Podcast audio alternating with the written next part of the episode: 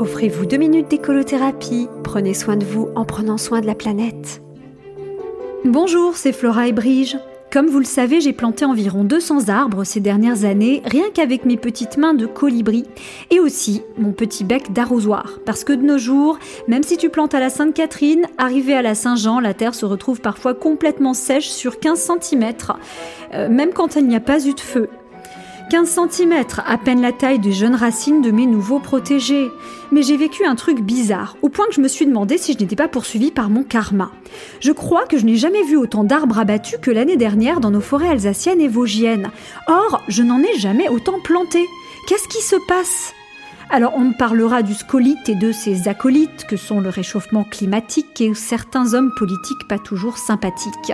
Mais il y a aussi des causes qu'on pourrait facilement éviter, comme par exemple ce que je qualifierais d'effet domino des longs troncs d'arbres. Vous savez ces arbres qui poussent trop vite en hauteur parce qu'ils ont été plantés en monoculture mon histoire se passait un dimanche. Je venais juste de planter un magnifique chêne des marais lorsque j'entends une déflagration aussi sèche qu'effrayante.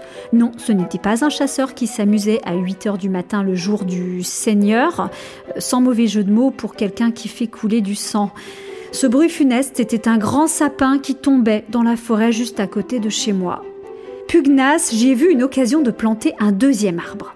Mais trois jours plus tard, une autre déflagration arrive en plein dimanche après-midi. Et là, je me dis qu'il y en a vraiment qui ferait mieux de se reposer ce jour-là.